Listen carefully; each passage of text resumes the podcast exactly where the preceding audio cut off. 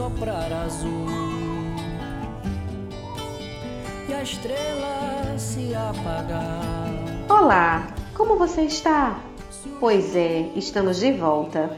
As aulas voltaram e o nosso podcast também voltou para acolher, informar, propor reflexões que possam auxiliar no cuidado com a saúde mental e emocional de todos que fazem parte da família EIA.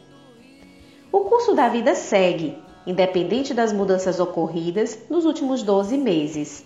E de uma maneira ou de outra, aos poucos, precisamos lidar com essa realidade. Não temos dúvidas que este será um ano que exigirá muito de nós.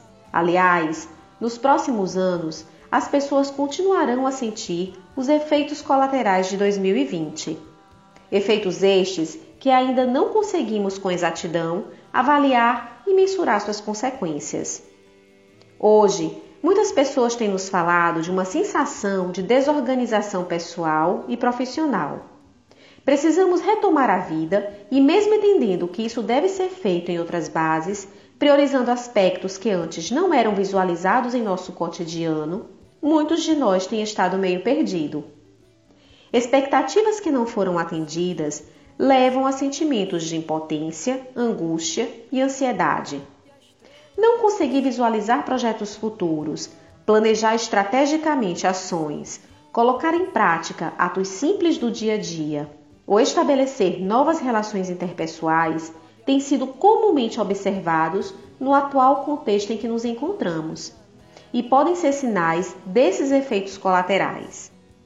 Parece que estamos todos apenas esperando que tudo passe e que retornemos a viver como antes, esperando voltar a respirar sem máscaras e poder visualizar o sorriso nos rostos das pessoas queridas.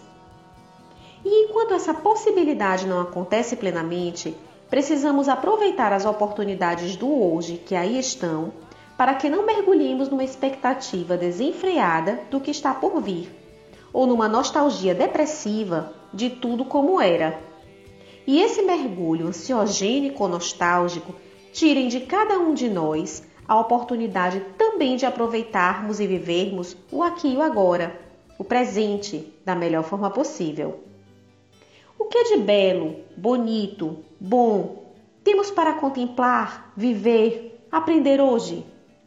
Acreditamos que as grandes maravilhas concentram-se ainda no plano das relações, sejam intrapessoais ou interpessoais. Então, que tal parar, olhar e abraçar com o coração quem se tem e o que se pode? Que tal enxergar o sorriso nos olhos em vez de esperar os lábios com batom? Que tal marcharmos pela vida com corações aquecidos? Que tal se todas as terças cinzentas sejam transformadas em manhãs de domingo, como disse o poeta Tiago de Melo? Que tal se a partir deste instante existam girassóis em todas as janelas e que os girassóis tenham direito a abrir-se dentro da sombra e que as janelas permaneçam o dia inteiro abertas para o verde onde cresce a esperança. Um forte abraço.